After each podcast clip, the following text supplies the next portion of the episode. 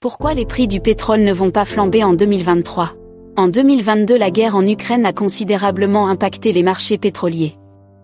Les prix du pétrole ont connu des hauts et des bas. Pour l'année 2023, les choses ne vont visiblement pas changer.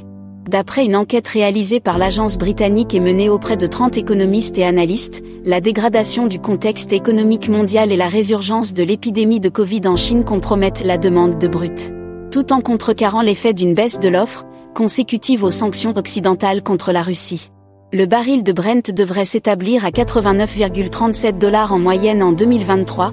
De son côté, le baril de brut léger américain devrait atteindre une moyenne de 84,84 dollars en 2023.